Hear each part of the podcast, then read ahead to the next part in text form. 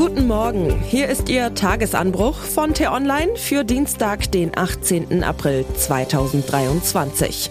Was heute wichtig ist, ohne Moos nix los. Die deutsche Wirtschaft hat es immer schwerer. Geschrieben von T-Online-Chefredakteur Florian Harms und am Mikrofon bin heute ich, Michelle Paulina Kolberg.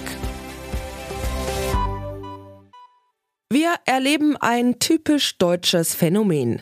In Krisenzeiten denken viele Mitbürger nicht als erstes daran, was sie selbst zur Lösung beitragen können, sondern rufen nach Hilfe vom Staat. Herr, lass Manna regnen. Ob grüne, rote, schwarze oder farblose, alle halten die Hände auf. Finanzminister Christian Lindner, als Gelber der Staatsschröpfung eher unverdächtig, müssen die Ohren klingen. So viele Bittsteller haben in den vergangenen Wochen an seine Tür geklopft. Auf den ersten Blick mag jedes Anliegen gerechtfertigt sein. Und natürlich hält jeder seines für das Wichtigste. Das ist politisch und menschlich verständlich, in der Summe jedoch unverantwortlich. Wer Geld ausgeben will, muss es erst erwirtschaften. Diese simple Wahrheit vergessen leider viele, die vor Mikrofonen und in Leitartikeln Milliardenbeträge für alles Mögliche verlangen. Deutschland zählt zu den wohlhabendsten Staaten der Welt. Aber irgendjemand muss den Wohlstand erwirtschaften.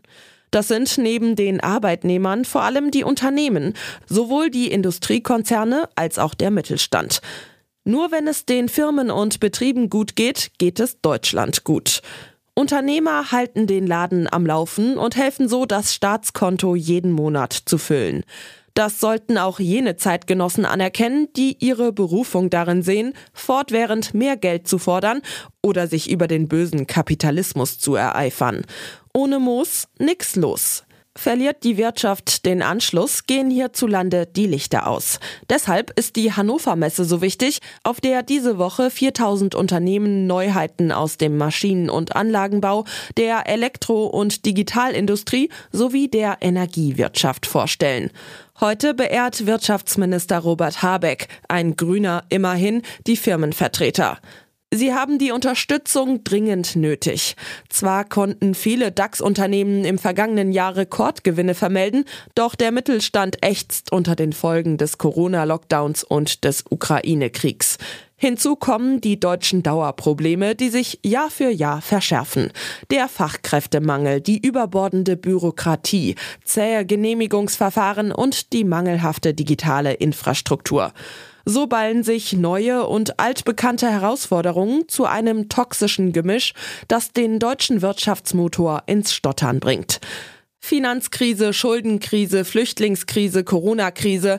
Deutschland hat die Stürme der vergangenen Jahre vergleichsweise glimpflich überstanden, weil immer ausreichend Geld im Staatssäckel war, um die schlimmsten Schäden mit Milliarden zu heilen. In Zukunft wird das schwieriger. Allein der Klimawandel dürfte Unsummen verschlingen.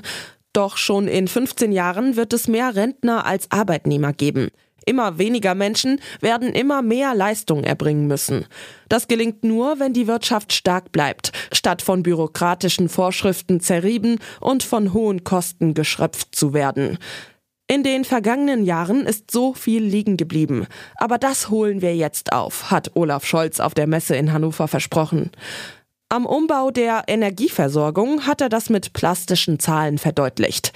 Deutschland muss fünf Windräder, Solaranlagen auf einer Fläche von 40 Fußballfeldern, 1600 Wärmepumpen und vier Kilometer Übertragungsnetze errichten. Täglich. Das wird ein Kraftakt, sagt der Kanzler. Das kann man wohl sagen. Zugleich ist es eine große Chance, das Land im Eiltempo zu modernisieren, erfolgreiche Technologien zu exportieren und den Wohlstand zu erhalten. Gelingen wird das aber nur, wenn möglichst viele Leute mitmachen und nicht als erstes fragen, was der Staat für sie tun kann, sondern ausnahmsweise mal, was sie für den Staat tun können. Was heute wichtig ist.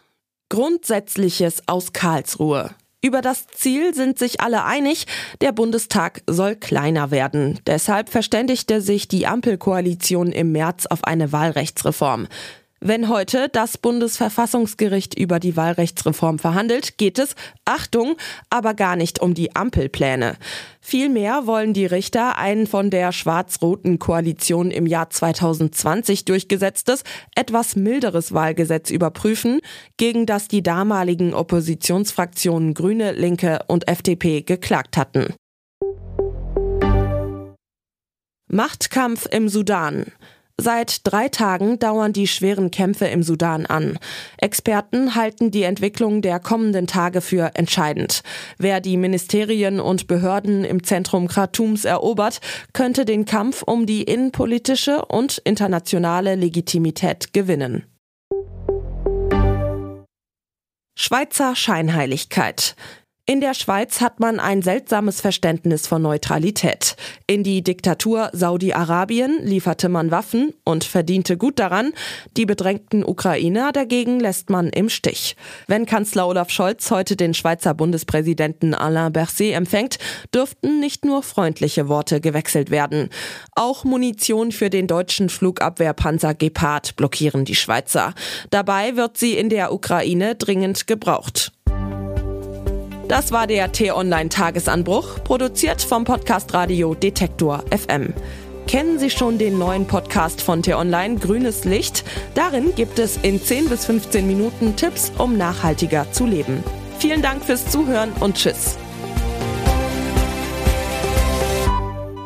Ich wünsche Ihnen einen schönen Tag. Ihr Florian Harms.